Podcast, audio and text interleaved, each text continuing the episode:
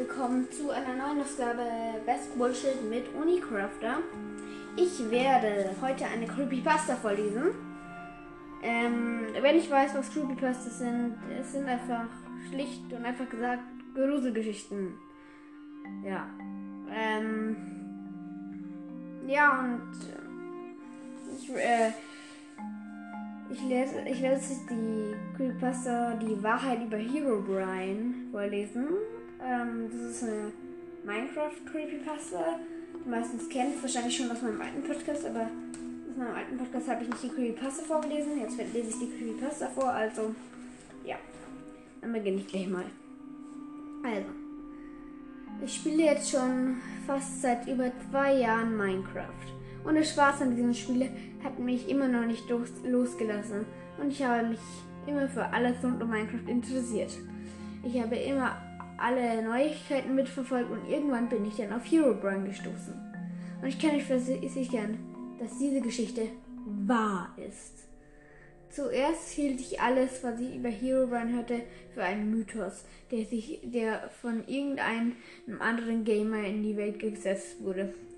Ich forschte immer weiter, googelte, las im Internetforum nach und versuchte, die alle Anweisungen nachzumachen, die angeblich Hero Ryan im Spiel auftauchen lassen würden. Ein, eines Novemberabends, als ich wieder ein, einen der Tipps ausprobierte, tauchte wieder kein Hero Ryan auf. Ein wenig enttäuscht, da ich diesen Mythos echt spannend fand, schloss ich Chrome und stellte meinen Laptop auf Ruhestand. Ähm, müde, da es ähm, also, ja, auf Ruhestand. Müde, da es für mich ein langer Tag war, ging ich in, in mein Bett. Irgendwann in der Nacht wachte ich plötzlich auf. Ich erinnerte mich dann an etwas Bestimmtes vergessen zu haben. Ich dachte länger nach. Auf einmal erinnerte ich mich wieder daran, meinen Minecraft-Launcher nicht geschlossen zu haben.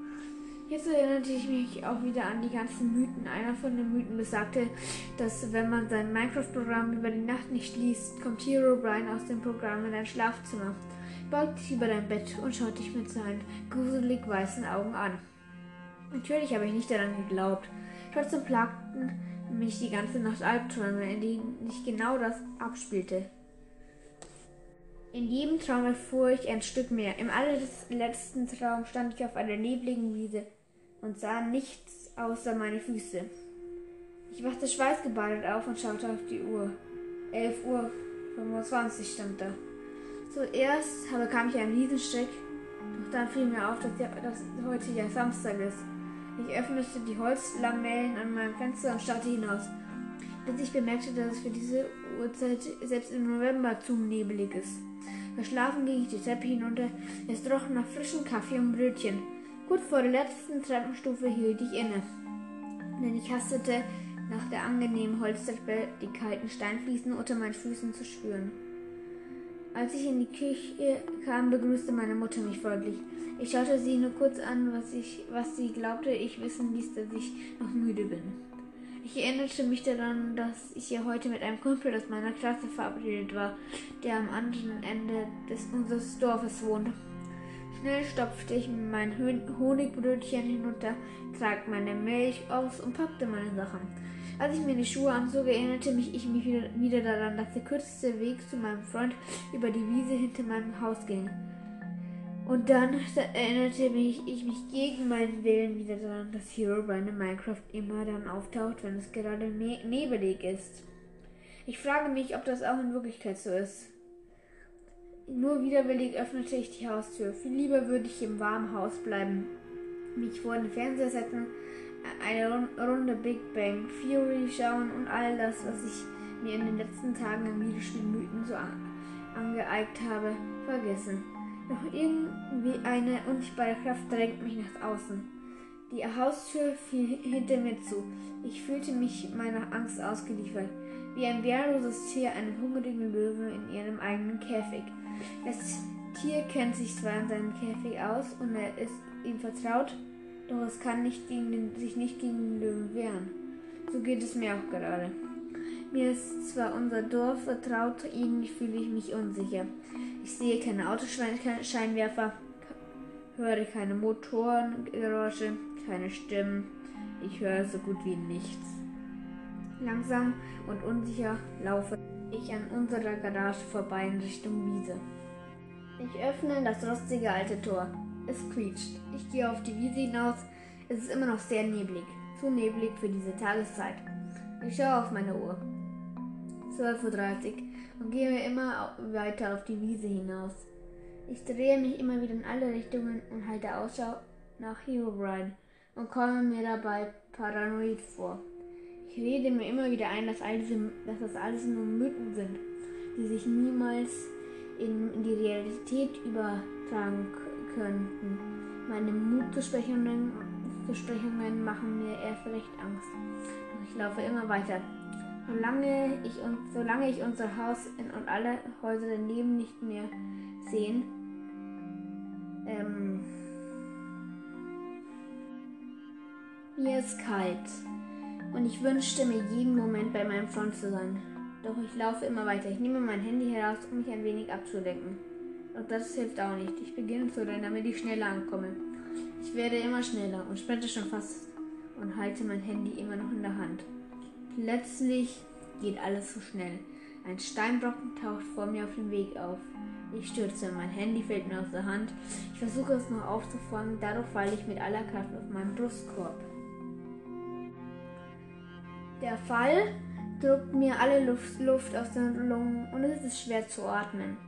Ich schaue mich um. Plötzlich sehe ich zwei weiße Lichtstrahlen durch den Nebel fahren. Ich rapple mich auf, auf einmal wird alles um mich herum pixelig.